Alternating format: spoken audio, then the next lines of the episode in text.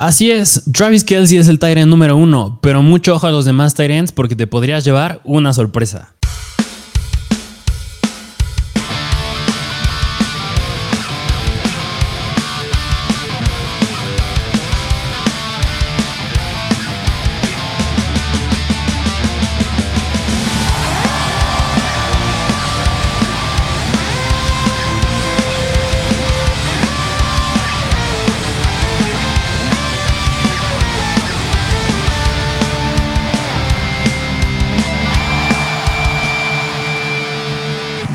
Bienvenidos a un nuevo episodio de Mr. Fantasy Football.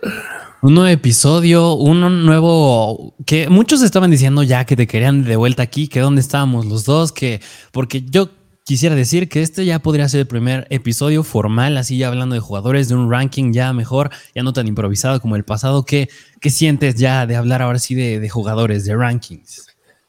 Pues impaciente, ya hacía falta, ya vamos a empezar igual con los partidos de pretemporada. Se necesitaba este ranking Todavía nos faltan unos cuantos. Todavía nos faltan rankings de wide receivers del 11 al 20, que ya estaré yo también. Y los rankings de running backs de 11 a 20, que con las noticias que ahorita vamos a aventar, ha habido muchos cambios. Faltan sleepers, faltan mock drafts. Tienen que estar suscritos para todo lo que se viene. Ya se sabían desde la temporada pasada, éramos nosotros dos los análisis y seguimos porque saben que queremos traerles el mejor contenido de fantasy y así va a seguir siendo. Así es, así es. Y pues como siempre, pues que no se les olvide suscribirse, dejar su like, comentar, compartir, dejar sus cinco estrellas. Pero, ¿qué te parece si ahora sí nos arrancamos de lleno con unas cuantas noticias que han salido unas muy relevantes, una en específico, pero ¿qué te parece si nos vamos de lleno con estas noticias antes de empezar el ranking? Venga. Y pues yo creo que la noticia que hizo más ruido de, hace, hace unos días, que fue la de, de Sean Watson, que ya se confirmó que lo van a suspender seis partidos. Y, yo creo que en cuanto a términos de fantasy, bueno, y en general de la NFL, yo creo que tiene muchas, muchos efectos secundarios su, su baja por seis semanas, pero tú, ¿tú cómo la ves de primera mano? Yo creo que primero, el principal tema de discusión, eh, hicimos una encuesta en nuestro Instagram de Mr. Fantasy Football, justamente poniendo si la gente estaba de acuerdo con la suspensión que le habían dado. Y muchos, la, la primera dijeron, ¿saben qué? A mí sí me parece que haya sido lo justo. Algunos pusieron eso y hasta algunos ponían, yo creo que se quedaron cortos. Algunos estaban opinando que se merecía más semanas de castigo porque por la situación que sucedió con Calvin Ridley, que apostó a favor de los Atlanta Falcons la temporada pasada cuando no estaba jugando Calvin Ridley y lo suspendieron toda la temporada de este año, y también la situación de DeAndre Hopkins que lo suspendieron este, igual, seis juegos por haber tenido sustancias ilícitas en su sangre, este, en las pruebas que tuvo, creo que la noticia salió a principios de este año. Entonces muchos decían, a ver, este de Sean Watson tiene 24 este, demandas legales en, su contra por problemas de acoso sexual, que ese es un tema que no nos vamos a meter, porque aquí vamos a hablar de NFL, pero muchos decían, ¿por qué no se queda más corto? Y, y, hay que aclarar, yo creo un punto bien importante, además que nunca lo han declarado culpable, es que una jueza fue la que dijo que Sean Watson se merecía lo mínimo de, castigo, que son seis semanas, a comparación de lo que pasó con Ridley y lo que pasó con Andrew Hopkins, que ahí el que lo impuso fue la NFL. Entonces ahí hay como que ah, hay muchas lagunas y yo creo que va a cambiar eso en la NFL en el futuro, porque yo creo que ha habido muchos casos. Queda pendiente el caso de Alvin Camara, por ejemplo, que también está pendiente ahí una suspensión o situaciones que han pasado, que hay otros jugadores que también están como que en la línea. Ah, pero bueno, este, nos importa fantasy. ¿Qué vamos a ver? ¿Qué esperas de Deshaun Watson? ¿En qué round vas a agarrar a Deshaun Watson? O la pregunta, ¿merece la pena agarrar a Deshaun Watson? ¿Tú qué opinas? Híjole, yo creo que a muchos les, les hace mucho ruido qué va a pasar en los Cleveland Browns en ofensas. Es decir, yo creo que también hablando de Nick Chubb, de Karim Hunt, del buen Amari Cooper que acaba de llegar y ahí está brillando también ahorita en el training camp el buen Donovan People Jones. Yo creo que a muchos les, este, les, les, hace intriga de si los drafteo o no. Pero yo creo que yéndonos primero posición por posición, hablando de la posición de coreback, en específico de Sean Watson, yo creo que sí podría valer la pena draftearlo. Yo creo que no, obviamente, no en rounds tempranos, no como tu coreback 1, pero yo creo que sí vale la pena agarrarlo porque después de esas seis semanas, yo creo que pinta, tiene muchísimo upside de acabar dentro del top 5, sin considerar, obviamente, las semanas en las que no va a jugar. Pero yo creo que sí tiene mucho ese upside. El buen de Sean Watson nos ha demostrado que sí ha sido un buen coreback en años pasados en Houston Así que yo creo que sí valdría la pena agarrarlo. Podrías considerarlo como un sleeper, podría ser, pero yo creo que en rounds ya tardíos como tu coreback de reserva, yo creo que a lo mejor sí me lamentaría a agarrarlo. ¿O tú cómo ves? yo depende, es que depende del round. Es que se va a empezar a dar. Recordemos que en muchas ligas fantasy lo que sucede es que van a agarrar a quarterbacks de forma muy temprana. La situación que todos tenemos un amigo que agarra a Patrick Mahomes en el segundo o tercer round, que no entiendo por qué ahorita ya no es tan relevante Patrick Mahomes en fantasy. Entonces, si encuentras a un Deshaun Watson en los últimos rounds, situación que pasaba el año pasado, que te lo estabas encontrando en el penúltimo, antepenúltimo round, agárralo, ya tienes a tu equipo completo. Yo no agarraría a Deshaun Watson a menos que tenga todo mi equipo asegurado y que tenga ya al menos un reemplazo bueno de cada posición. ¿Por qué? Porque la verdad, yo preferiría agarrar a un sleeper bueno de un running back o un sleeper y un sleeper bueno de wide receiver a arriesgarme por Deshaun Watson. Siento que lo van a agarrar muy temprano. Siento que hay gente que se va a apostar a agarrarlo en el round 9, 8. No, no, yo no, en ese lugar yo creo que no, no sería mi estrategia al menos.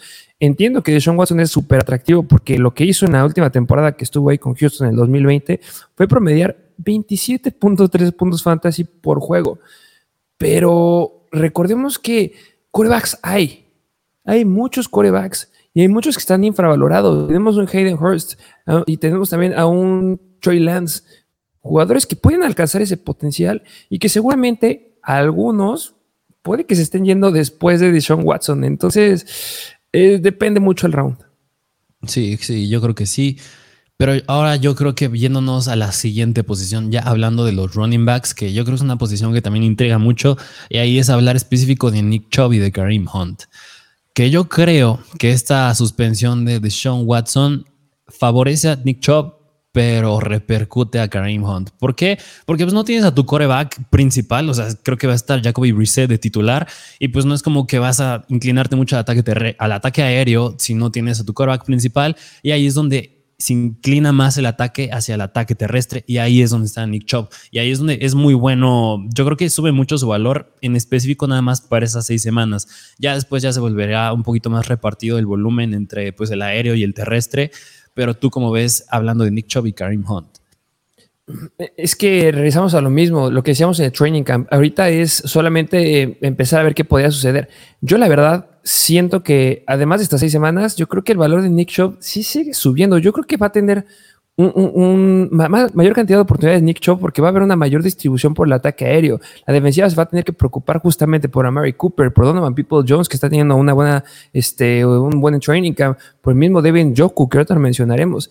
Y eso le puede dar a Chubb mucho chance de tener mayor cantidad y mayor volumen y que nos pueda dar mejores números en fantasy. Yo siento que eh, no hemos hablado justamente de los running backs que están del 11 al 20, pero yo sí lo llevo a subir un poco más. Si sin importar que las primeras seis semanas, muy bueno Nick Chubb, pero lo que sigue yo siento que me gusta más un Nick Chubb con Deshaun Watson que un Nick Chubb con Jacoby Reset ahorita. No sé, yo me arriesgaría ahí, la verdad. Sí, sí, sí, yo, yo, concuerdo contigo. Y pues un poquito hablando de Kareem Hunt, yo creo que sí le repercute que no esté este de Sean Watson, porque pues lo mismo, no te inclinas tanto al ataque aéreo. Y pues Kareem Hunt es un running back que se caracteriza más en ligas PPR, es muy atractivo porque pues le lanzan, porque atrapa mucho el balón, pero pues sin Deshaun Watson, pues yo no le veo mucho upside al buen Kareem Hunt. Exacto. Y a Mary Cooper, ¿qué me dices de Mary Cooper? Ese es el que más me interesa. Sí, híjole, mira, yo creo que a Mary Cooper podría, podría, puede ser interesante porque yo creo que si hubiera a lo mejor seguido Jarvis Landry en Cleveland podría haberle convertido un poco más, pero pues su siguiente competencia yo creo que podría ser Donovan Peoples Jones, que pues yo creo que es un sólido wide receiver, pero no, no creo que al nivel de Jarvis Landry, por ejemplo. Y yo creo que tendría que verse ahí la química que forme con Jacoby Brissett, pero pues sin duda alguna, después de que pase la suspensión de Sean Watson, es un muy buen wide receiver. ¿O tú cómo lo ves? Sí, a mí G. Cooper me, me, gusta mucho. Entra un poquito en lo que estaba mencionando de Sean Watson. Depende mucho del round en el que esté. Si está drafteando si trataste este fin de semana y agarraste a Mary Cooper, excelente, porque a Mary Cooper se estaba yendo en el quinto o sexto round en algunas ligas, en promedio en el quinto. Con esta noticia, Amari Cooper va a brincar al tercero, finales del tercero y hasta cuarto round. Ahí es donde yo ya me la empiezo a pensar dependiendo qué jugadores estén ahí, pero me gusta mucho Amari Cooper. te digo, si en tu liga lo ves en el quinto round, es oro molido. Finales de tercero, un cuarto, hay que empezar a analizar mucho la estrategia que estés llevando en tu equipo y también mucho de lo que estás mencionando ahorita con Donovan People Jones. Recordemos que todavía hay wide receivers libres en agencia libre y uno es Will Fuller. No lo sé, un Will Fuller que esté llegando ahí a, a, Cleveland y que pueda ayudarle ahí del lado contrario de Amari Cooper. Se puede interesante ahí Cleveland. Sí, sí, sí, bastante. Y pues por último, como dijiste, hablar un poquito de David Njoku, del Tyrant ahí de Cleveland, que yo creo que podría repercutirle sí un poco que no esté Sean Watson, pero a la vez Jacoby Brissett pues es, ha solido ser un coreback bastante amigable con los Tyrants y de Sean Watson pues, pues no mucho, es más también un poquito de correr, un poquito de, de lanzarle a estos wide receivers que son más de largo alcance. Así que yo creo que Njoku podríamos decirle, como bien se le dice en inglés, un boom o un, bust, que pues es o le puede ir muy bien o le puede ir muy mal. Yo creo que ya es echarte un volado con él, pero, pero tú cómo lo ves? Sí, es inestable, pero me gusta mucho más con Deshaun Watson que con Jacoby Brissett, eso en definitiva. Obviamente se beneficia del escenario en que solamente esté a Mary Cooper eh, como principal y Donovan People Jones. Si llega otro wide receiver, Ah, no lo sé, pero pues es, lo iremos viendo. Me gusta cómo se ven los Cleveland Browns. Sí, sí, sí, a mí también. Pero bueno, pues yo creo que esa fue la, noticia de la cual era necesario, necesario hablar. ¿Y qué te parece si ahora sí ya nos vamos de lleno con el ranking de Tyrants, que es a lo, a lo que vinieron? Venga, vámonos con los Tyrants. Con los Tyrants, empezando con el Tyrant número uno, en el puesto número uno tenemos al buen Travis Kelsey de los Kansas City Chiefs, que híjole, yo creo que Travis Kelsey pues está aquí porque por lo que ha hecho en años pasados, ha tenido muchas temporadas acabando como un wide, Tyrant elite, pero pues, ¿qué me dices que pues ya está entrando a los 33 años de edad? Sí, a ver, Travis Kelsey es elite Sí, yo creo que siempre se habla de los 33 años, que es cuando se empieza a pegar a los jugadores y en su rendimiento en la NFL y más que nada en fantasy. Pero yo no creo que suceda eso con Travis Kelsey. Hay un reportero que se llama Marvin Elkin que justamente analizaba eh, cuál es el factor que mayor beneficia a un jugador que pueda volver a darnos una buena temporada independientemente que tenga 33 años. Es decir, si un jugador tiene, o más bien el factor que evalúa él fue que lo más importante es la cantidad de temporadas pasadas que ha tenido como el número uno en su posición. Y Travis Kelsey ha tenido múltiples, temporadas como el tener número uno en su posición. Y eso se ha visto que beneficia a que, a pesar de que tenga 33 años, pueda tener una muy buena temporada. Recordemos que las últimas seis temporadas ha quedado dentro del top 2 de Tyrants en puntos fantasy por juego y lleva seis, este, seis temporadas consecutivas con al menos 80 recepciones y más de mil yardas. ¿Qué más puedes esperar de eso? También recordemos lo que pasó en el perímetro de los Kansas City Chiefs. Se fue Tariq Hill. Ok, se fue Hill y también llegó talento. Llega Juju, llega Sky Moore, llega Marquez Valdez Scantling, pero a mi punto de vista no son el tipo de jugadores que le vayan a quitar volumen a Travis Kelsey. Yo creo que Travis Kelsey se queda con el volumen, mm, es el arma favorita de Patrick Mahomes y yo creo que le va a ir muy muy bien. Sí, un punto bien importante Ah, también que, me gustaría mencionar antes de que, digas, este, que hables. Em, recordemos que nos gusta la constancia. Factor muy, muy importante los jugadores en fantasy. Y si un Tyrande es constante, es Travis Kelsey, porque ha jugado más de 15 juegos por año en sus últimas 7 temporadas. O sea, ese compadre juega todo el tiempo, es confiable. A lo mejor se llega a perder uno o dos juegos, pero eso no me importa porque los demás te va a dar muy, muy buenos números. Sí, y, justo lo que decías de los targets, de que se pueden estar repartidos, yo creo que a lo mejor yo tengo esta, como esta visión de lo que podría pasar, no sé tú cómo veas, que yo creo que la que se haya ido Tyreek Hill no es que Juju ahora va a tener los targets de Tyreek Hill, sino yo creo que los targets que llegaba a tener Tyreek Hill a lo mejor y los repartes más entre, como dijiste, entre Sky Moore, Marquez Valdez Scantling y también sigue estando ahí McCall Hartman, así que pues son cuatro wide receivers que pues, pues son bastante, bastante sólidos.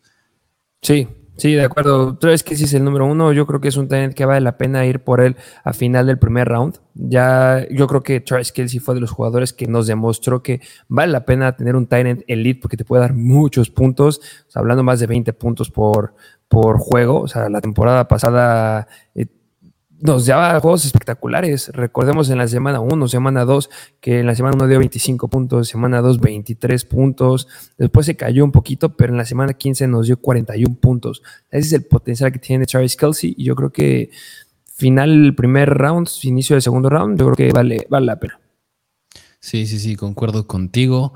Y pues bueno, eso fue por Travis Kelsey, por el número uno. Vámonos al número dos que es el buen Tyrant de los Baltimore Ravens y es el buen Mark Andrews.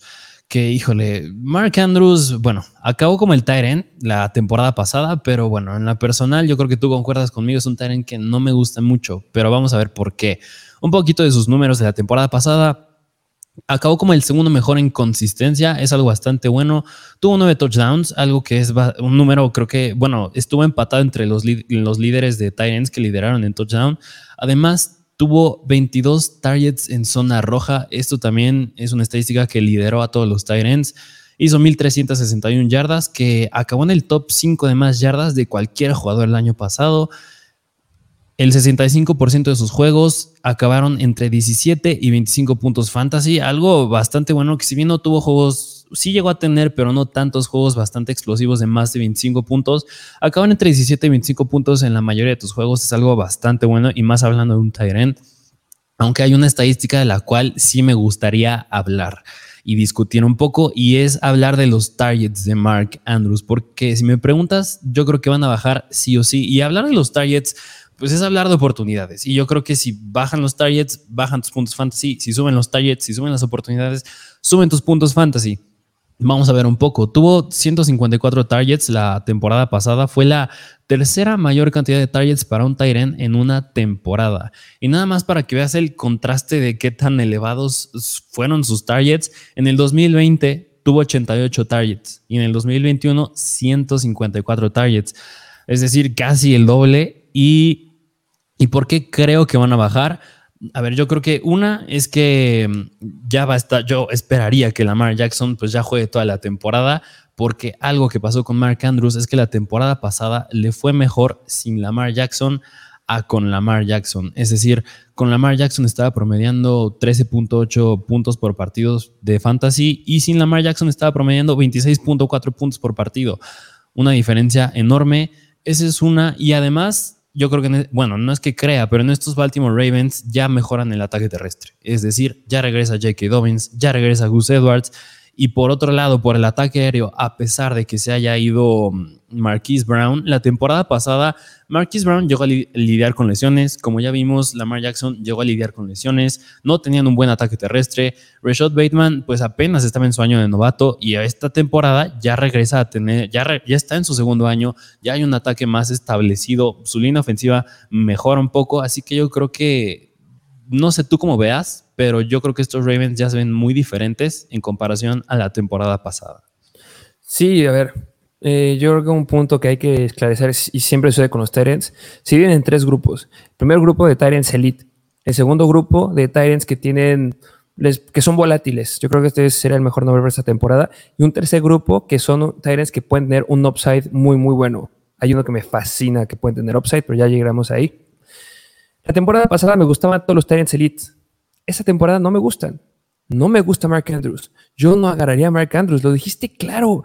A ver, la temporada pasada fue increíble. Su cierre fue irreal, que en su cierre fue cuando a partir de la semana 15 ya no estuvo Lamar Jackson.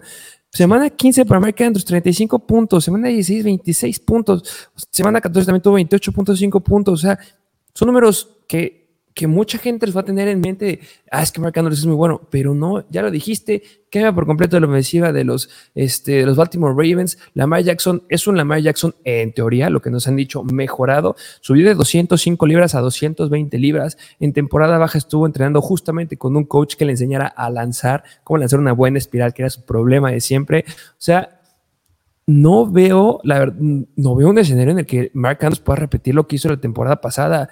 Regresa J.K. Dobbins. O sea, J.K. Dobbins es un gran corredor que nos encantaba la pasada, pero se la perdió por completo por una lesión. Pero ya está de regreso. No me gusta cómo es el escenario para Mark Andrews. No estoy diciendo que vaya a ser malo. Simplemente por el valor que está teniendo en los drafts, y se lo están llevando en segundos, terceros rounds a algunos, yo no iría por él. Lo siento, pero Mark Andrews no me gusta esta temporada. Yo creo que es Tendrá sus juegos explosivos, seguramente. Pero yo creo que no vale el riesgo, teniendo otros Tyrants que ya iremos mencionando. Sí, y mira, yo hablando un poquito más de por qué también creo que van a bajar sus targets, lo tocamos un poquito en el ranking de corebacks, que ya lo subimos, pero cuando hablé ah, de Lamar Jackson, dijo una estadística bien interesante con él, que Lamar Jackson estaba lanzó 328 attempts en 11 partidos. Y para que se den una idea, en el 2020 lanzó el balón 376 veces pero eso fue en 15 juegos. O sea, yo creo que esto también se debe a que, pues, ya analizando más general el equipo de Baltimore Ravens, pues también la defensa tuvieron muchas bajas la temporada pasada, no tenían un buen perímetro y eso te lleva a tener el juego más cerrado y pues tienes que lanzar más el balón. Y además no tienes un buen ataque terrestre, pues lanza más el balón. Y yo creo que pues ahí se benefició mucho Mark Andrews, pero como pues bien dije, yo creo que estos Baltimore Ravens son un equipo bien diferente al que tenía el año pasado. Y pues un último dato del por qué yo creo que Mark Andrews no nos gusta mucho es que tiene el segundo calendario más difícil para Tyrants en la temporada. Algo que no gusta. Sí, justamente estos, estos datos de calendarios difíciles hay que tomarlos con mucha mucha sabiduría, porque obviamente estamos hablando de las defensivas del año pasado. Hay defensivas que cambiaron extraordinariamente, no sale la de los Chargers, que se me hace, yo creo que la mejor defensiva ahorita. O sea, muchos cambiaron y todavía necesitamos ver que pasen unas tres, cuatro, cinco semanitas para que esta estadística agarre mucha fuerza y veamos si de verdad siguen siendo la calidad que tienen en contra los Tyrants. Pero independiente de eso, no me gusta. Sí, sí, justamente. Pero bueno, eso fue por Mark Andrews. Y vámonos al tercer puesto, que yo creo que en lo personal, este tercero me gusta más que Mark Andrews. Yo creo que tú concuerdas. Y es el Tyrant de los Atlanta Falcons y es el buen Kyle Pitts. Kyle Pitts, Kyle Pitts es un Tyrant que, que me fascina. Este año me encanta y yo creo que a lo mejor muchos no, no están de acuerdo conmigo o no están siguiendo lo que estoy diciendo, porque la temporada pasada muchos lo agarraron, Puede ser por nuestra recomendación. Y podrían haber quedado, entre comillas, decepcionados. ¿Por qué? Porque no daba a lo mejor muchos puntos fantasy. Pero eso se debe a una situación nada más. Que no notaba touchdowns. Solamente tuvo un touchdown en toda la temporada. Y ahí estuvo el problema con Kyle Pitts. Pero fuera de hablar de los touchdowns, tuvo una temporada de ensueño. Recordemos esto que es bien importante con los Tyrants. La mayoría de los Tyrants llegan a explotar hasta su tercera temporada en la NFL. Hablando de fantasy, lo vimos en Josh Kittle, lo vimos en Charles Kelsey. Kyle Pitts fue su temporada de novato y fue una locura. Y para que lo comparemos, para, que entrar, para que, para que me sigan y entiendan por qué me gusta mucho, vamos a compararlo con uno de los mejores receptores que ha tenido los Atlanta Falcons en la última década, que es Julio Jones. Julio Jones en el 2017 en comparación con Kyle Pitts en el 2021. Julio Jones tuvo 16 juegos y Kyle Pitts 17. Julio Jones tuvo 88 recepciones en 2017 y Kyle Pitts 68. Julio tuvo 149 targets y Kyle Pitts 110 targets. Julio Jones tuvo 1.444 yardas y Kyle Pitts tuvo 1.026 yardas. Julio promedió 16.4 yardas por recepción y Kyle Pitts promedió 15.1 yardas por recepción. Y Julio Jones solamente tuvo tres touchdowns. Kyle Pitts, un touchdown. Vean las estadísticas. A partir de 2017, temporada 2018, Julio Jones se fue al cielo. Tuvo una mayor cantidad de touchdowns. Y eso es lo que va a pasar con Kyle Pitts. Simplemente hay que tenerle paciencia porque este año solamente necesita touchdowns para ser un Tyrant elite y que muchos me están infravalorando por lo que hizo la temporada pasada. Vamos a ver unos datos históricos para que se convenzan más de ir por Kyle Pitts. En la historia de la NFL, solamente tres Tyrants novatos han tenido más de 100 targets en su año de novato. Solamente tres. Y otro dato que también está impresionante. Desde hace más de 50 años no había un Tyrant que tuviera más de mil yardas en su año de novato. Solamente uno. Y si quieren saber quién fue, es Mike Ditka de los Chicago Bears en 1961. Estamos hablando de un Tyrant que va a ser explosivo sí o sí. Tiene ahí el backup, tiene los antecedentes, tiene los números, tiene las estadísticas para darnos muchos puntos fantasy. Y lo que me gusta mucho de Cal Pitts es que además de ser un Tyrant, bueno, es un Tyrant, es 100% comparable con los wide receivers. Ya les dije una estadística con Julio Jones, que ha sido de los mejores wide receivers que ha habido en Fantasy en los últimos años. La temporada pasada, hablando solamente de novatos, fue el segundo jugador con la mayor cantidad de yardas por ruta corrida, solamente después de Jamar Chase. Tiene una producción para que lo estemos comparando con los wide receivers y eso es increíble. Ya hay muchos cambios en los Atlanta Falcons y entre uno de ellos la llegada de Drake London. Yo considero que no le va a quitar volumen. ¿Tú qué, qué consideras o cómo ves a esa situación? Sí, o sea, yo creo que hablando de Kyle Pitts, o sea, como bien dijiste, la temporada pasada nada más tuvo un touchdown y yo creo que nada más teniendo un touchdown y aún así lograste acabar como el quinto mejor Tyrant de toda la temporada, es algo muy bueno y pues es un número que va a subir sí o sí, es decir, no te quedas, no eres el arma principal de tu equipo por aire y tienes dos temporadas seguidas nada más con un touchdown o sin touchdowns, o sea, es algo que va a subir y algo que, me, que dijiste bien importante es los cambios que hay en los Atlanta Falcons. Ahorita, en la competencia de Cal Pitts, ahorita quiénes son? Drake London, que se me hace un muy buen wide receiver, pero todavía es sueño de novato. Yo creo que no está al nivel de lo que prometía llamar Chase o Jalen Waddle la temporada pasada. Y está Brian Edwards y está Olamide Sakius. Y nada más, podría llegar y entrar una que otra vez el Patterson, pero no, yo no creo que le quite mucho. Y es que pasan dos cambios bien importantes en los Atlanta Falcons. Y una es que se va Matt Ryan ya no está, va a estar Marcus Mariota de titular. Y otra es que Calvin Ridley, como bien dijimos al inicio del video hablando de la suspensión de Sean Watson, pues ya no va a estar esta temporada tampoco. Es decir, su principal competencia, que era Calvin Ridley, pues no va a estar. Así que yo creo que Kyle Pitts va a ser el arma principal por aire del buen Marcus Mariota. Y ahí hay un punto bien importante, porque justamente cuando se empieza a hablar de Kyle Pitts, todo mundo te empieza a decir, oye, pero es que ya no está Matt Ryan, todos los números que me dijiste fue con Matt Ryan. Ya es otro coreback.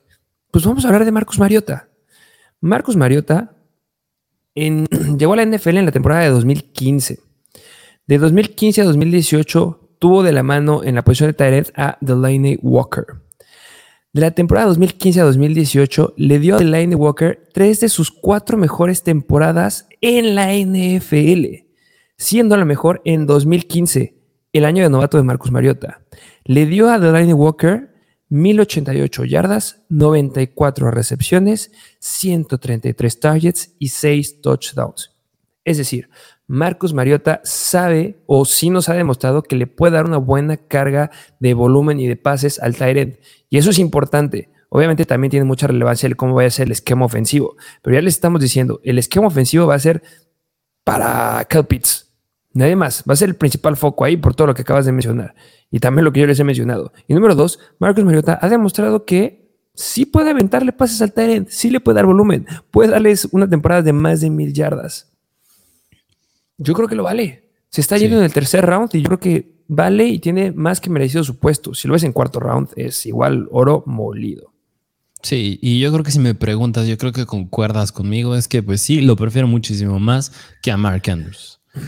Sí, pero van a llegar los touchdowns, van a llegar. Sí, sí, sí, sí. Pero bueno, eso fue por el Pitts. Vámonos al Tyrant número 4, que yo creo que con este se van a sorprender un poquito. Y es el Tyrant de los Dallas Cowboys. Y es Dalton Schultz. Que Dalton Schultz puede sorprender que esté en el puesto número 4, pero vamos a ver por qué lo tenemos aquí. Para empezar, la temporada pasada acabó como el tercer mejor Tyrant en puntos PPR. Algo muy bueno. Fue el sexto mejor en consistencia y pasan varias cosas en los Dallas Cowboys de por qué, podría, por qué está aquí en el puesto número 4. Y una es que ya se va a Mary Cooper y otra es que Michael Gallup se va a llegar a perder unas cuantas semanas por su lesión de ligamento cruzado anterior, el famosísimo torn ACL. Pero para que se den una idea de lo que pudo llegar a ser Dalton Schultz la temporada pasada en semanas que no llegó a estar el buen Mary Cooper, ahí les va. La temporada pasada, Dalton Schultz promedió 6.3 targets por partido con Amari Cooper y C. Lamb en el, en el juego. Ahora ya no está, ya no está Amari Cooper. Y en las semanas 11 y 12, que fue en las que Amari Cooper se llegó a perder los partidos, Dalton Schultz hizo 11 y 13 puntos fantasy, que puede no sonar muy, muy impresionante, pero yo creo que si me preguntas, yo creo que ese va a ser su piso en fantasy. Yo creo que de ahí no va a bajar, al menos en las semanas que no esté Michael Gallup. Y en esos juegos fue con Michael Gallup y CeeDee Lamb en el partido. Y ahora no va a estar ni Michael Gallup ni Amari Cooper. Nada más va a ser por unas cuantas semanas su competencia CeeDee Lamb. Y yo creo que ahí podría llegarse a meter pues sí, sigue estando ahí eh, James Washington, Tony Pollard y el novato Jalen Tolbert, pero yo creo que después de CeeDee Lamb, Dalton Schultz va a ser la principal arma por aire de Dak Prescott. ¿O tú cómo ves al buen Dalton Schultz? 100%. Ya le habíamos dicho. Bueno, está claro, Michael Gallup es difícil que vaya a estar, no va a estar la primera semana y yo creo, la verdad que también se va a perder unas cuantas semanitas más y eso va a aumentar muchísimo el valor de Dalton Schultz al inicio de la temporada porque va a ser el target número 2. El target número 2 es una ofensiva que suele estar recargada al pase, que tuvimos un Zeke Elliott que Jerry Jones ha dicho muchas cosas, pero que no sabe ni qué onda, que solamente va a estar compitiendo con CD Lamb, que las ofensivas van a estar, las defensivas van a estar enfocando en CD Lamb, que las situaciones de zona roja las va a poder tener el buen Dalton Schultz, que yo creo que la competencia podría entrar no con un wide receiver, sino con Tony Pollard, que podría estar ahí en el slot. Pero me sigue gustando. Es que Dalton Schultz tiene un gran escenario y para lo que es el inicio de la temporada, wow. Sí, y mira, hablando muy buenos números. Sí, y hablando un poquito de lo que dijiste de, zona roja, la temporada pasada fue el tercer target favorito de Dak Prescott en zona roja. Y ni hubo tanta diferencia entre el primero y el segundo. Ahí te va, porque el porcentaje de targets en zona roja de la temporada pasada el primero fue a Mary Cooper, que tuvo 17.8% de los targets, después Ezekiel Elliott con 16% y después Dalton Schultz 13%. Y a Mary Cooper ya no está y Ezekiel Elliott, pues si me preguntas, yo creo que sí le va a llegar a quitar ya más targets por aire el buen Tony Pollard. Yo creo que ya no va a seguir teniendo ese 16%, yo creo que va a bajar. Y Dalton Schultz, su 13%, yo creo que va a subir. Es decir, pues básicamente se está resumiendo en que no está a Mary Cooper, a Michael Gallup se va a perder semanas y pues Alton Schultz es la segunda opción mejor después de CD Lamb para Dak Prescott. Y yo creo que una situación, a ver, tú me dirás esta postura, es que yo creo que lo que puedes hacer con Dalton Schultz es draftearlo, que a mi punto de vista está un poco infravalorado. Draftearlo, que tenga buenas semanas, que suba su precio y haces un trade por un Tyrant un poco más seguro. Sí, o de los trenes que vamos a estar hablando en el futuro para que, o sea, que van a tener mucho potencial y van a ir subiendo. Yo sí lo haría. Es una o si no te quedas, si vemos que Dalton Schultz, a pesar de que regrese Michael Gallup, tiene mucho volumen, porque, o sea, ese porcentaje en zona roja no es nada despreciable y en porcentaje en general de los Dallas Cowboys tiene el 16.3% de los targets, considerando que estaba Mary Cooper, que se puede quedar con el 20% de los targets de una ofensiva que suele meter muchos puntos, que viene un Dak Prescott mejorado. O sea, es que tiene seguridad. O sea, es un tener que al principio va a tener muy buen volumen, va a dar muy buenos puntos. No te gusta, lo cambias, va a tener muy, muy buena, muy buen valor, va a tener muy buen precio para hacer un trade, o te lo puedes quedar también. Para el lugar en donde se está yendo en los drafts, muchos lo están infravalorando porque simplemente están pensando en los talleres que vamos a hablar después, que la verdad tampoco nos gustan mucho. Tiene mucho valor. Sí, y pues por último, yo creo que un dato que nos gusta mucho con Dalton Schultz es que tiene el quinto calendario más fácil para pues Tyrants. Pero bueno, simplemente es pues, bueno. Sí. Eso fue por Dalton Schultz. Vámonos al Tyrant número 5, al de media tabla, y es el Tyrant de Las Vegas Raiders, y es el buen Darren Waller. Que aquí empieza, en primer lugar, los amantes de Darren Waller es como, ¿Dónde está Darren Waller? ¿Hasta dónde lo van a bajar? Y también a partir de aquí ya empiezan los trends que para mí son los volátiles. Mucha, mucha volatilidad con estos Tyrants. Y Darren Waller, yo creo que es el gran ejemplo de por qué consideramos que puede ser un Tyrant volátil. Tuvo una lesión al inicio de la temporada pasada y eso llegó a, ser o, vimos muchos cambios ahí en el ataque aéreo de los, de los de las Vegas Raiders. Recordemos lo que hizo Hunter Renfro, que es espectacular, y ahorita hablaré un poquito de él. Y la verdad, solamente tuvimos un juego explosivo de Darren Waller. Recordemos que muchos se emocionaron por la primera semana de 26.5 puntos, pero de ahí en fuera, en los juegos que sí estuvo de la semana 2 a la semana 12, antes que tuviera esos cinco partidos que se llegó a perder, estuvo promediando 11.4 puntos fantasy. Después regresó en la semana 18 y dio 4.2 puntos fantasy. No, no hay manera que me guste Darren Waller. ¿Por qué? Porque justamente se da lo que estaba mencionando con, o lo que siento que podrá pasar con Kyle Pitts. Las defensivas se iban a enfocar en Darren Waller. Sabían que es el arma principal de las Vegas Raiders y era foco hacia Darren Waller. Y dejaban a Hunter Renfrew. Y pasa algo que todos sabemos. Llega Davante Adams. Davante Adams beneficia o perjudica a Darren Waller. De primera instancia podrías pensar que lo beneficia. Yo creo que no, pero ahorita voy a decir esos puntos. Lo que sí es un hecho es que las defensivas ya no se van a centrar en Darren Waller y van a centrar su atención en Davante Adams. Eso nos queda claro. Pero también con la llegada de Davante Adams llega un nuevo coach. Llega un nuevo head coach, llega un nuevo esquema ofensivo y es el esquema ofensivo de Josh McDaniels. Josh McDaniels era el coordinador ofensivo de los Patriots. Mucho se debe a él que se logrará lo que fue Tom Brady en los Patriots con su esquema ofensivo. Va a aumentar el volumen aéreo en Las Vegas Raiders y eso es muy, muy bueno. Entonces estamos diciendo, a ver, llega Davante Adams y se va a llevar la atención de los defensivos. Y llega un nuevo esquema ofensivo que va a ser muy full al ataque aéreo. ¿Por qué no se beneficia Darren Waller? Pues porque yo no creo que vaya a ser el target número 2 de Derek Carr. Yo creo, yéndome a la historia de Josh McDaniels, que el segundo target favorito de Derek Carr va a ser Hunter Renfro. ¿Y por qué? Pues por lo que hemos visto con Josh McDaniels. Recordemos que se caracteriza por ser un coach que le da mucho volumen a sus wide receivers que están en el slot. Recordemos a Wes Welker y recordemos a Julian Edelman. ¿Y quién va a estar en el slot? Es Hunter Renfro. Entonces yo siento que el segundo target favorito de este Derek Carr va a ser Hunter Renfro. Y no porque sea porque ah, es que tiene mucho tiempo conociendo a Waller. No, es porque es el esquema ofensivo. Los Las Vegas Raiders quieren ganar. Tienen que cambiar todo lo que va a suceder y llega Davante Adams. Entonces, si hay un escenario en que Darren Waller por alguna razón sea el segundo target en comparación con, con bueno, teniendo en cuenta lo de Davante Adams que sería el primero, podría gustarme, pero ya entramos al área de mucha volatilidad y eso no me gusta. ¿Tú cómo ves? Sí, y algo que bien dijiste, o sea, estos Riders necesitan cambiar este esquema ofensivo. O sea, estás hablando de una división que te vas a enfrentar contra Kansas City, los Chargers y los Broncos. O sea, tres equipos sumamente potentes que se fortalecieron mucho en agencia libre. Y mira, hablando de la llegada de, Josh McDaniels como head coach, este dato lo dije cuando hablé un poquito de Davante Adams en el ranking de wide receivers, pero para que te des una idea del potencial que puede llegar también llegar a traer este, el buen Josh McDaniels, es que pues en 16 temporadas en la NFL, solo en 4 no ha terminado dentro del top 12 en intentos de pase algo muy bueno. Y yo creo que algo bien importante remarcar es que, claro que pues Derek Carr no es Tom Brady, todo eso pues lo logró con Tom Brady.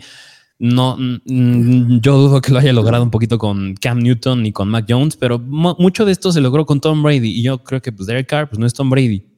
Aunque yo creo que Derek Carr sí puede llegar a ser muy capaz de lanzar mucho el balón. ¿Por qué? Porque la temporada pasada lanzó el balón 626 veces. Y ahí les va un dato del historial de Josh McDaniels. Por ejemplo, en el 2014 en el 2014 con los New England Patriots, Julian Edelman tuvo 134 targets. Rob Gronkowski tuvo 131 targets y Brandon LaFell tuvo 119 targets. Yo creo que Darren Waller a lo mejor podría llegarse con esos 119 targets, que yo creo que es muy bueno. Me gustaría más que pues, acabar con 134, 131, pero 119 targets son muy buenos. Y en ese año, Tom Brady al lado de Jimmy Garoppolo lanzaron el balón 609 veces. Y me estás diciendo que Derek Carr el año pasado lo lanzó 626 veces. Pues ahí está un poquito de la mano. Claro que en el 2014 eran era en aquel entonces cuando todavía se jugaba la temporada de 17 partidos nada más, no 18 pero pues va muy, está, el número está muy cercano, así que yo creo que si me preguntas si por el esquema que trae Josh McDaniels, sí podría llegar a lanzar mucho el balón de Derek Carr y podría llegarlo a repartir bien entre Hunter Renfro, Davante Adams y Darren Waller, ¿o tú qué opinas? Sí, y, Derek Carr en su temporada de novato tuvo con 16 juegos 599 intentos de target. O sea, si es un coreback que que ha demostrado que puede acercarse a los 600, aunque en el 2020 bajó hasta los 517 target, que mucho tiene que ver cómo ha sido la situación de los wide receivers en las Vegas Raiders. Pero hay que ser sinceros, y ya dijiste la clave. Derek Carr no es Tom Brady. Derek Carr, o te hago esta pregunta y se las hago a ustedes y pongan en los comentarios si consideran que sí. ¿Consideran que Derek Carr es un coreback que pueda mantener vivos todas las semanas a tres wide receivers en fantasy que pueda darle de comer a Davante Adams, que pueda darle de comer a Darren Waller y que pueda darle de comer a Hunter Renfro a los tres y que los tres sean relevantes en fantasy todas las semanas, Tom Brady puede. Tom Brady puede, nos lo ha demostrado la temporada pasada con Mike Evans, con Robert Gronkowski, con Antonio Brown. Este, o sea, es muy distinta la situación. Y conocemos a Derek Carr ya de siete años en la NFL. Yo siento que no. Y el relevante va a ser que sigue con el lugar número 2. Que puede ser Darren Waller, le puede muy bien, sí. Pero siento que va a ser Hunter Renfro. Y después de lo que hizo la temporada pasada, se acerca ya a su última temporada con, con las Vegas Raiders. Tiene que demostrar que se quiere quedar con el equipo, quiere que le den un nuevo contrato. La veo muy difícil y es mucha volatilidad para un Tyrant que lo están ganando en el tercer round. Si Darren Waller de repente lo encuentras en el quinto round, sexto round, pues a lo mejor podría valer ahí la, el riesgo que hay, la volatilidad, pero no para un pick en el round que está yendo actualmente.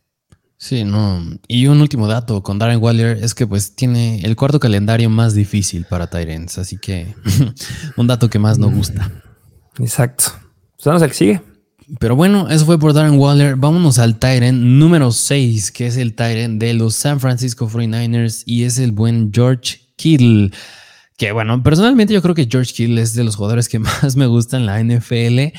Pero pues hablar de, y yo creo que en general, hablando de la NFL, de un atleta como tal, jugador como tal, yo creo que es de los mejores que hay en la NFL, pero es muy diferente hablar de un jugador como tal hablar de un jugador en fantasy. ¿Por qué? Bueno, para empezar, la temporada pasada acabó como el cuarto mejor tight end. La verdad me sorprendió considerando que se llegó a perder semanas y iba a ser bastante volátil. Pero pues George Kittle es un jugador que es elite, pero algo que no gusta es que se llega a lesionar. Ahí les doy unas cuantas estadísticas que no gustan con George Kittle. Una es que en el 2021 el 54%, es decir, más de la mitad de sus juegos vinieron de 15 puntos fantasy o menos. Y además se perdió dos juegos en toda la temporada. No nos gusta. Y otra es que en el 2020 se llegó a perder 8 partidos y el 75% de sus juegos vinieron de 15 puntos fantasy o menos. Es decir, llega a tener juegos que son bastante explosivos, que me acuerdo que en el 2020 llegó a tener un juego de 40 puntos, pero pues así, las siguientes dos semanas o a la siguiente semana te cae un juego de 12 puntos o de 10 puntos, algo que no te gusta ver mucho en un Tyrant. Pero yo creo que vale más la pena al hablar de estos 49ers, hablar de los cambios que han habido. Y uno de ellos es que Trey Lance ya va de coreback titular. Y a ver, yo te quiero preguntar primero, tú con este cambio de coreback de Jimmy Garoppolo a Trey Lance, ¿Cómo ves a George Kittle? No me gusta. O sea, hablando específicamente de George Kittle, no me gusta porque, a ver, ya hemos... Eh, en primer lugar, Troy Lance es un coreback que nos gusta mucho en fantasy. ¿Por qué? Porque va a tener la capacidad de correr. Y número uno, eso nos encanta para los corebacks en fantasy. Número dos, no nos gusta para los wide receivers ni tampoco para los Tyrants porque van a bajar la cantidad de pases. Y digamos que Troy Lance no no sabemos, no estamos seguros que pueda ser un coreback que puede ser muy bueno en el ataque aéreo. O sea, recordemos que en sus últimas temporadas de college jugó muy, muy pocos juegos en comparación a lo que nos habían dado los otros novatos. Yo lo veo muy verde todavía, a diferencia de Trevor Lawrence, a diferencia de Zach Wilson, a diferencia de Justin Fields, que ya tienen más juego y que se me hacen mejores quarterbacks en comparación a lo que tiene Trey Lance. Siento que le va a costar un poquito adaptarse que una válvula de escapa que va a tener va a ser Josh Kittle, por supuesto. Si lo va a hacer una química con él, va a ser muy buena. Pero para que vuelva a quedar dentro de los top 5, la veo muy, muy complicada. Yo creo que le perjudica demasiado. ¿Tú cómo sí. Ves? Sí, y, bien lo dijiste. O sea, yo creo que hemos visto muy poco de lo que Trey Lance pues, ha hecho en la NFL. Pues, es decir, la, la temporada pasada nada más tuvo dos juegos que fue titular, pero de esos dos partidos nada más tuvo uno con George Hill. Y en ese partido George Hill hizo 4.5 puntos fantasy. Nada más tuvo dos targets, una recepción de 29 yardas. Es decir, no hemos visto mucho esta química establecida con George Hill. Y pues, ¿qué me dices? Que pues, Trey Lance apenas en el training camp llegó a lanzar seis intercepciones. Sí, que es una situación que está pasando ahí, que justamente ya habló Troy Lance y dijo, sí, hay días buenos y hay días malos, pero pues sí, pero tienes que tener más días buenos, a ver cómo le empieza a ir esta, esta semana que ya están la mayoría de los equipos equipados. Espero que mejore, pero está difícil. Sí, y mira, nada más un, último dato, porque yo creo que hemos hablado ya muy mal de George Hill. Yo creo que un dato que es como una luz de esperanza con él es que en el 2018 George Hill pasó por tres corebacks diferentes. Es decir, pues se podría decir que ya está un poco acostumbrado a este cambio de, en la posición de coreback. Y es que en el 2018 tuvo a Jimmy Garoppolo, tuvo a Nick Mullens y tuvo a CJ Beathard. Y aún así acabó como el segundo mejor tight en toda la liga. La diferencia que yo creo que ahora es de esos tres corebacks que les dije a con Trey Lance es que Trey Lance es un coreback que corre. Ninguno de los tres corebacks que les dije corren. Y eso es muy importante. Sí, esa temporada 2018, 1377 yardas en 88 recepciones y 5 touchdowns. La mejor temporada que nos ha dado en Fantasy. Cambia el quarterback. Entonces. Ah. Y ahí es donde me gustaría nada más para cerrar un poquito con George Kill. Es que tú crees que ya habremos visto la mejor temporada de George Kill en su carrera o aún crees que está por venir? yo creo que es, tiene su truco. Porque yo creo que George Kittle todavía tiene, tiene mucho gas en el tanque. George Kittle tiene 28 años, todavía tiene edad que, que sí se ha lastimado, que la temporada 2020 solamente jugó 8 juegos, la pasada solamente 14 juegos, pero tiene mucho que dar. El problema es Trey Lance o, el coreback. No tiene un coreback que le vaya a dar la posibilidad de explotarlo. Entonces yo creo que George Kittle sí tiene todavía mucho gas en el tanque para poder demostrar y poder mejorar y poder enseñarnos y dar esas escapadas que nos encantan que dé pero no tiene un coreback que lo vaya a ayudar a demostrárnoslo. Entonces, en estadísticas, yo siento que puede ser que ya vimos lo mejor de Josh Kittle, pero individualmente yo creo que todavía le queda gas en el tanque. Sí, y yo concuerdo contigo. Y yo creo que además de Trey Lance, pues ya vimos lo que puede hacer Divo Samuel. Y yo creo que como, yo no sé por qué lo decía Kyle Shanahan la temporada pasada, pero Brandon Ayuk, pues sigue siendo un muy buen wide receiver. Y yo creo que esta temporada, si me preguntas, ya va a mejorar. Y además Aya Mitchell, pues ya va a entrar a su segundo año. Es decir, todo cambia alrededor de George Kill. Y por eso yo concuerdo contigo. Yo creo que ya, ya vimos una mejor temporada. En estadísticas. En estadísticas, exacto. Pero bueno, pues eso fue por George Kill. Vámonos al Tyrant número 7, que es el Tyrant de los Detroit Lions y es el buen TJ Hawkinson. TJ Hawkinson, un Tyrant que recuerdo muy bien que la temporada pasada era de tus favoritos. Yo, yo sí, mucho sí. Pitch y era de tus favoritos el buen TJ Hawkinson. ¿Qué le pasó? ¿Qué le pasó a TJ Hawkinson la temporada pasada? Se lastimó. mismo problema que han tenido muchos Tyrants, que obviamente sabemos que los jugadores se lastiman, son seres humanos, pero a partir de la temporada 14 ya no jugó y también recordemos la, la semana número 10 que tampoco jugó prácticamente porque no hizo nada. Y empezó a partir de ahí, de la semana 14, a brincar un wide receiver que a muchos les encanta, que es Amon Razan Brown, que se me hace un gran wide receiver, que justamente muchos dicen, ¿por qué no lo suben? Ya hablaremos de la situación después. Pero simplemente TJ Hawkinson no tuvo la oportunidad de darnos la temporada irreal que esperábamos. Pero a pesar de eso, tuvo buenos números, tuvo buenas estadísticas, porque se quedó con el 20% de los targets del equipo. Y eso es muy bueno.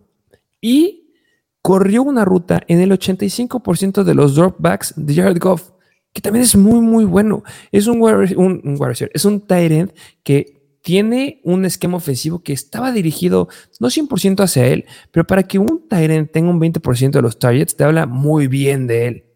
Que sí, ahorita cambia un poco la situación ahí con los Lions.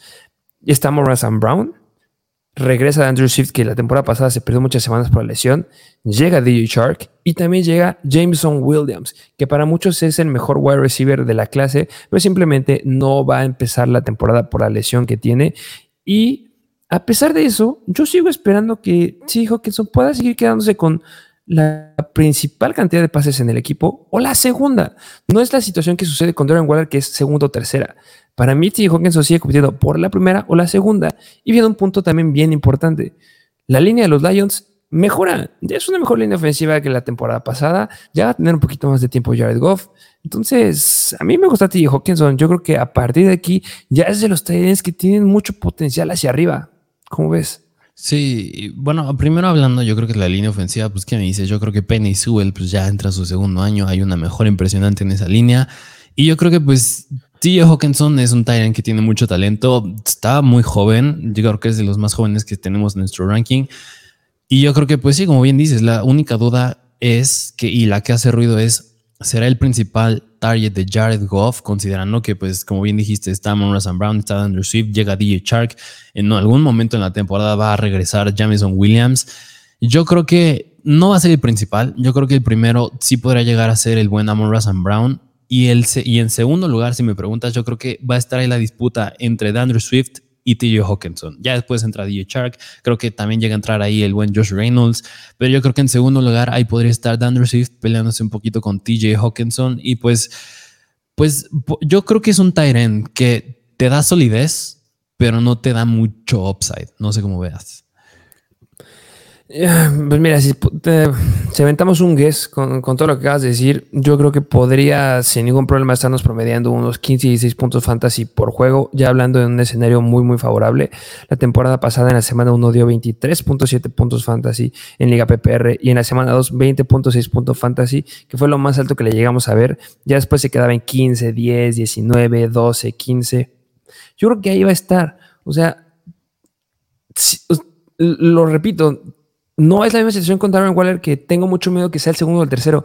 Yo creo que sí pueden, tiene mucho para competirle a Morris Brown para quedarse justamente con la primera, segunda mayor cantidad de targets. No sé, tenemos que ver todavía mucho cómo suceden las situaciones en el training camp, pero tiene mucho talento. Apenas es su cuarto año, tiene 25 años y, tiene mucho que demostrar todavía el buen T. Hawkinson. Sí, sí, pues sí. Pero bueno, pues eso fue por parte del buen T. Hawkinson. Vámonos al puesto número 8, al Tyren de los Arizona Cardinals, y es Zach Ertz. Que híjole, Zach Ertz, también en los Cardinals llegan a pasar varias cosas, llegan a haber bastantes cambios. Pero hablando un poquito de Zach Ertz, la temporada pasada acabó como el 17 mejor Tyren, no suele ser muy arriba. Ya tiene 32 años, muy similar a Travis Kelsey, ya le empieza a pegar un poquito la edad. Fue el décimo en consistencia, bastante regular. También le acaban de extender el contrato, si no me recuerdo, unos dos, tres años.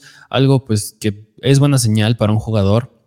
Y esta estadística que me gustó verla con Sackers, que yo la verdad no la podía creer, y es que la temporada pasada, con un partido perdido, acabó como el cuarto mejor tight en puntos en, con targets por partido, con 7.4. Y acabó como el tercer mejor tight en targets totales, con 112. Es decir, algo muy bueno. Pero si me preguntas, yo creo que a la par con Mark Andrews, yo creo que van a bajar. ¿Por qué? Porque a pesar de que Andrew Hopkins pues, se llega, va a llegar a perder ciertos partidos por, como bien dijimos al inicio, por la suspensión que tiene, pues llega Marquise Brown. Llega Marquise Brown, sigue estando Jay Green y yo creo que si me preguntas, me da un poco de miedo que el jugador de segundo año, Ron Moore, tenga una mejora impresionante y pues le lleguen a quitar targets que, yo creo que sí es lo que va a llegar a pasar. ¿O tú cómo ves? Sí. A ver, recordemos que el novato por algo lo jalaron bien en Notre Dame. Yo creo que es bueno. No entendí por qué lo jalaron cuando renovaste a Sackers por tres años. Se me ah, hace un poco. Trey McBride, ¿no? Ah, a McBride. Sí, que se me olvidó mencionarlo, que no dije a Trey McBride, pero sí, él llega el novato Trey ah, McBride. pues sumamos que llega el novato Trey McBride. No creo que le llegue a quitar ahí a él, pero sí le va a quitar volumen, justamente lo acabas de decir, el buen Moore. Y también sigue estando ahí de Andrew Hopkins, que va a regresar sin ningún problema. Y recordemos también que está James Conner. James Conner, que nos ha gustado mucho y que es el que se estaba quedando con las oportunidades en zona roja. Entonces, se vio una situación muy, muy complicada ahí para, para Zach Ertz yo creo que es un Tyrant que no esperes tampoco mucho upside. La temporada pasada, que fue buena, su mejor juego fue de 28.8 puntos en la semana 11 en contra de Seattle, pero de ahí en fuera no vimos algo que fuera explosivo. Vimos números en promedio de 13 puntos fantasy por ahí, que yo creo que lo posicionan justamente en el lugar en el que está. No espero mucho de él porque hay mucha competencia, pero tampoco creo que se vaya a caer. Sí, sí, sí, sí yo no creo, pero también yo creo que un punto a favor de decir de Sackers es que la temporada pasada, pues su trade de Filadelfia a Arizona pasó a mitad de la temporada, bueno, casi al inicio de la temporada, por ahí alrededor de la semana 5-7. Y yo creo que podríamos decir que esta temporada que viene apenas va a ser su primera ya establecido en los Cardinals, porque pues llegar a mitad de la temporada es apréndate el playbook como puedes y le fue muy bien en su primer partido que llegó a los Cardinals, pero si me preguntas, yo creo que esta apenas va a ser su primera temporada ya como un ya, ya como un Tyrant mejor establecido, ya con un poco de más química con Kyler Murray, ya con el playbook mejor aprendido.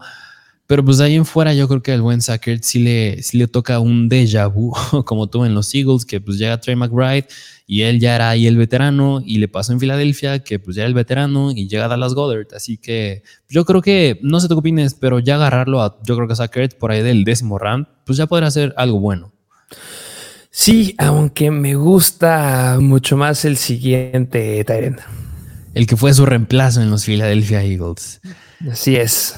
Pero así, bueno, de esta forma vámonos al puesto número 9, que es el Tyrant de los Philadelphia Eagles. Como bien dije, el reemplazo de Zach Ertz y es el buen Dallas Goddard. Dallas Goddard, para mí, y para lo que es, para los fans de los Philadelphia Eagles, Tennessee se me hace uno de los mejores Tyrants de la liga. Así, de plano. Es muy, muy bueno. Tiene mucho, mucho, mucho talento. Y otra les voy a decir las estadísticas por las cuales considero que es muy, muy bueno, pero simplemente las Philadelphia Eagles no le ayudan, no le favorecen en nada hasta esta temporada. Eh, este año, como todos vimos en el draft, los Philadelphia Eagles eh, tienen un nuevo wide receiver y es AJ Brown. Me gustaría subirlo todavía más. Este, va a haber ahí competencia con AJ Brown, sí. Y a pesar de eso, me gustaría subirlo más pero todavía no sabemos cuál vaya a ser el volumen aéreo que van a tener los Philadelphia Eagles. La temporada pasada fueron un equipo terrestre. No había mucho volumen para los wide receivers, no había mucho volumen para los tight ends. El año pasado, dentro de que estas son las, estadísticas que favorecen mucho a Dallas Goddard, es que el año pasado, dentro de los tight ends, con un mínimo de 75 targets, fue el tight end número uno en yardas por ruta corrida, seguido por Josh Kittle, Mark Andrews, Pitts, Gronkowski, Kelsey, Waller, en ese orden. Es decir, es un buen end. También el año pasado fue el segundo de todos los ends en yardas por recepción lo cual sigue siendo muy, muy bueno. Ya te habla de talento individual. Ya no estamos hablando de talento que depende de este, del coreback, ni del esquema, ni del playbook, ni nada. Aquí, después de la recepción, fue el segundo, que es muy, muy bueno. El problema de, de Dallas Goddard es que no había volumen aéreo, como ya les dije en los Philadelphia Eagles. A pesar de que nos llegó a dar semanas en las que se quedó con el 50% de los targets, el volumen era muy poco. Entonces, si tienes el 50% de, de los targets de un equipo y el volumen es mínimo, pues no se traduce en muchos puntos fantasy. Pero con la llegada de AJ Brown, yo creo que tienen que aumentar, no creo, es como deben de aumentar justamente el volumen aéreo. Y también viene un año completamente diferente para Hurts, que yo igual espero que tenga mucha mayor relevancia en el ataque aéreo. No sé cómo tú ves esa situación. Sí, o sea, mira, hablando primero de Hurts, yo creo que, pues bien, entra, va relativamente, está entrando apenas a su segundo año en la NFL ya como un coreback titular. Es decir, muchos corebacks en su segundo año, ya lo vimos con Joe Burrow, ya lo vimos con Justin Herbert, mejoran de una manera impresionante en su segundo año. Y como bien lo dijiste, ya llega J. Brown, Devonta Smith, el ex ganador del Heisman, entra a su segundo año también y tienes a Dallas Goddard, yo creo que sí tienes que inclinarte más hacia el ataque aéreo y no veo por qué no hacerlo. Igual cuando fue el ranking de corebacks, hablé un poquito de Jalen Hurts y ahí te va una estadística de Jalen Hurts. Es que en las semanas de la 1 a la 7 fue el quinto mayor coreback con dropbacks. Y así fue el coreback, el tercer mejor coreback, bueno, en términos de fantasy. Pero además le estás agregando que los Eagles tienen a la mejor línea ofensiva de toda la NFL. Es decir, yo no veo por qué, como tú bien dijiste, aumentar el ataque aéreo. Tienes estas tres armas poderosas que es AJ Brown, Dallas Goddard y Devonta Smith. Y Jalen Hurts es un relativamente es un muy buen quarterback. Digo, no es al nivel de Patrick Mahomes o Josh Allen, pero pues, como quarterback es bastante bueno. Así que yo concuerdo contigo, me gusta mucho Dallas Goddard. Y, ya lo dije, o sea, hubo partidos en los que le diste casi, o sea, le el 50% de los targets. No veo cómo, o sea, lo que nos trae esto es que los Eagles buscaban a Goddard. Lo buscaban, les gustaba. Es un Tyrant que, que tiene el potencial de, de, brillar, ya lo dije, con lo del segundo mejor cantidad de yardas después de la recepción. Y, otro punto que me fascina en Fantasy es que yo considero que, hablando del el round en el que se está yendo, que es el octavo noveno, es, no sé lo que les llega a un molido, pero de verdad es el tiene que mejor, tiene mejor costo-beneficio, porque si mejora, y que solamente es que mejore y aumente el volumen aéreo de los Philadelphia Eagles, que tienen todos los factores, todos los elementos para hacerlo, Dallas Goddard va a terminar dentro del top 5 de Tyrants. Sí, sí, me encanta. Tiene mucho upside. Pero bueno, pues eso fue por el buen Dallas Goddard. Vámonos al último Tyrant. En el puesto número 10 tenemos al Tyrant de los Buffalo Bills y es el joven Dawson Knox. Que, bueno, antes de decir todo lo que tengo que decir de Dawson Knox, yo creo que Dawson Knox se resume en volatilidad. Yo creo que no es una opción de Tyrant muy segura. Va a llegar semanas en las que va a ser muy bueno, en las que va a llegar a ser muy malo. Pero ahí les va, porque yo creo que no hace falta recordarles que pues están los Buffalo Bills. Los Buffalo Bills proyectan a ser el mejor equipo. Yo creo que esta temporada va a llegar al Super Bowl, a ganarlo incluso. Tienen de los mejores quarterbacks en el NFL, tienen a Josh Allen, tienen una, ofensa bastante explosiva. Así que yo creo que por eso atrae mucho Dawson Knox. Y además en estos Buffalo Bills hay dos cambios bastante importantes. Que si bien sigue estando ahí Stephon Diggs, Gabriel Davis, llega Jamison Crowder, se van dos jugadores clave.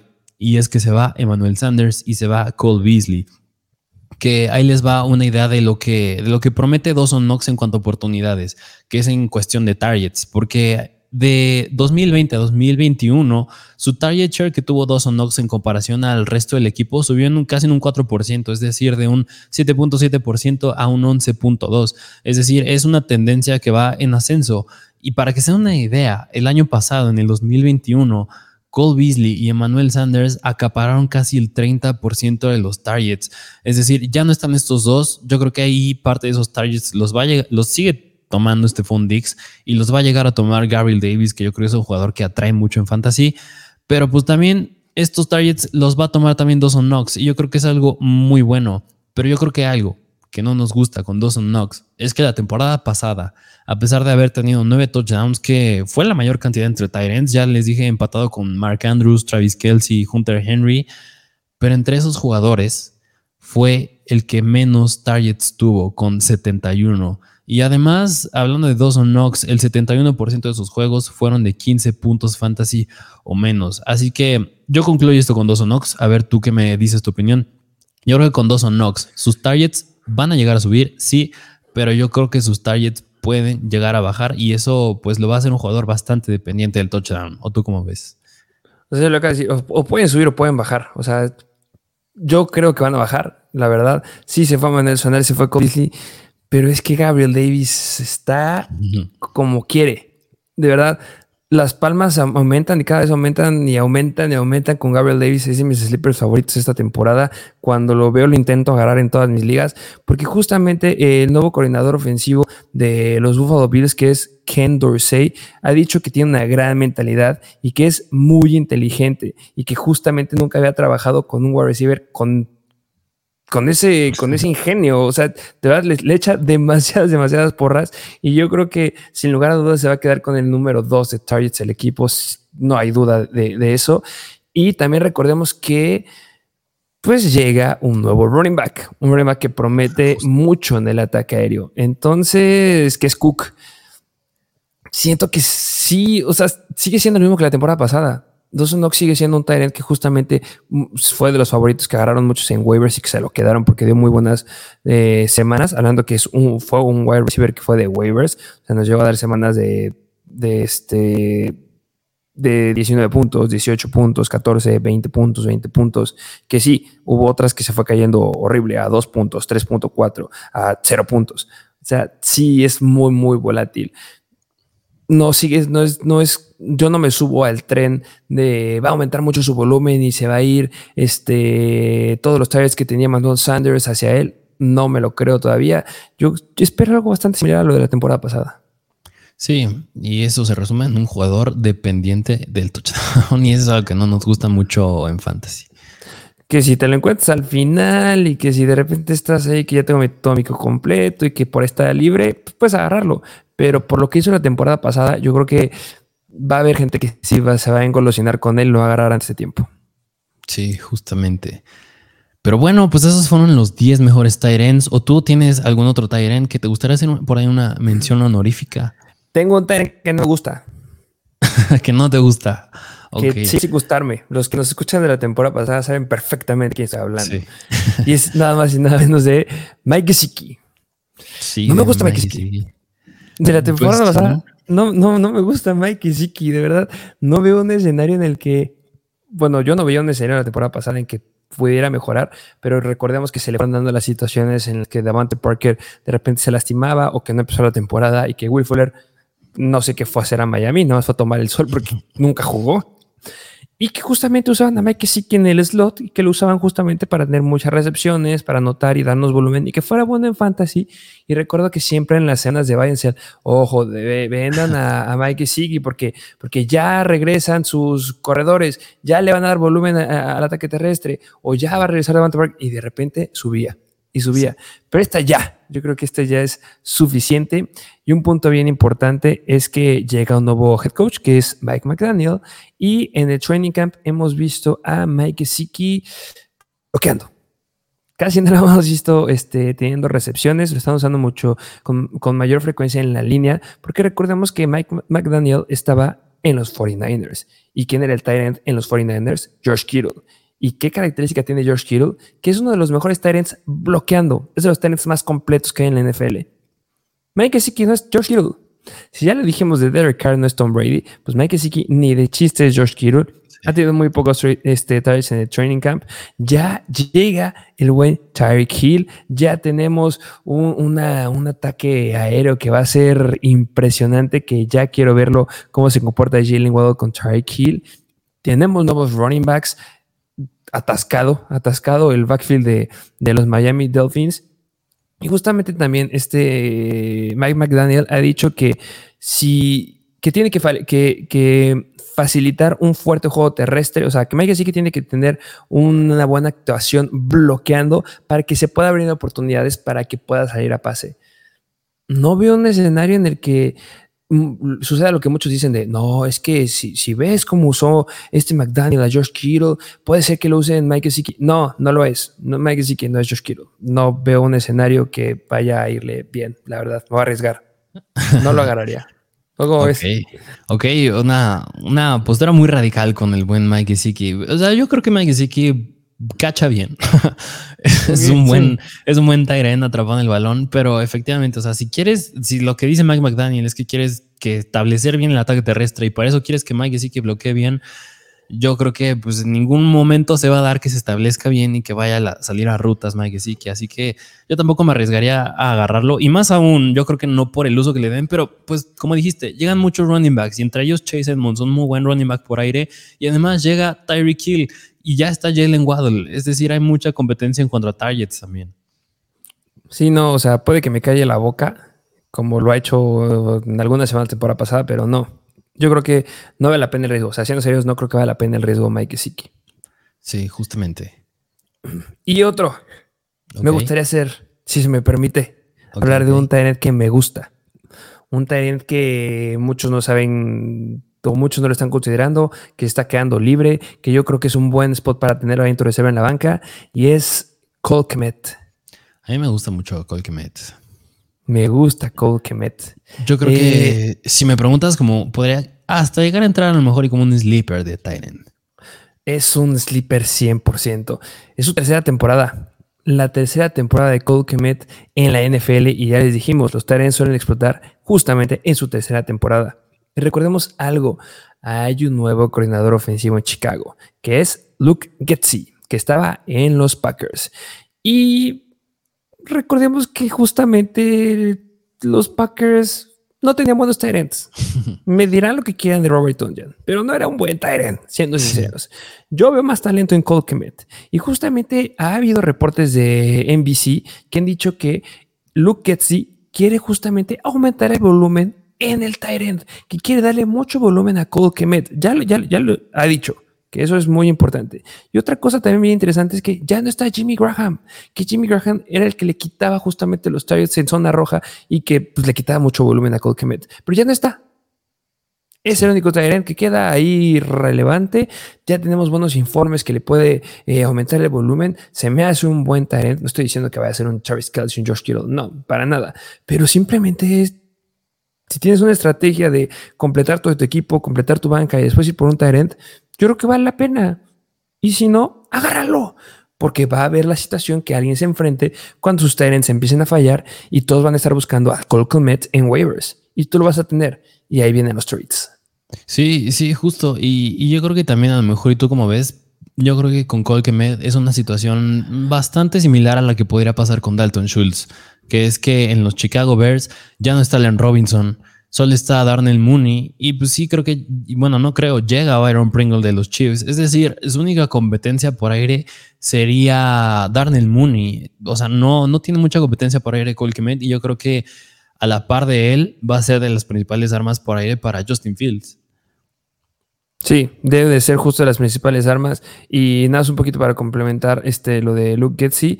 Eh, Aaron Rodgers en el 2020 lanzó 48 touchdowns y 11 de ellos fue con Robert Tonjan en solamente 59 targets. Para que vean el volumen que le daba a Tyrants que la verdad no son elites, no son, no son elites, No son tan buenos. Se me hace mejor Cole Kemet y pues que puede estar rascando los 10 touchdowns. Me gusta. Pues sí. Pues bueno, ¿algún otro que traigas por ahí o, esos fueron? No, yo creo que es más que suficiente por el día de hoy. Ok, ok. Bueno, pues esos fueron los mejores Tyrants que les traemos para esta temporada. Antes de concluir, una ligera recapitulación. Y es así, ahí les va. En el número uno está Travis Kelsey, número dos, Mark Andrews, número tres, Kyle Pitts, cuatro, Dalton Schultz, cinco, Darren Waller, seis, George Kill, siete, TJ Hawkinson, ocho, Zach Ertz, nueve, Dallas Goddard, diez, Dawson Knox, uno que no gusta es Mike Zicki y una mención honorífica es el buen Colkmet. Así es, para que los tengan, para que los consideren. Ya empiecen a draftear.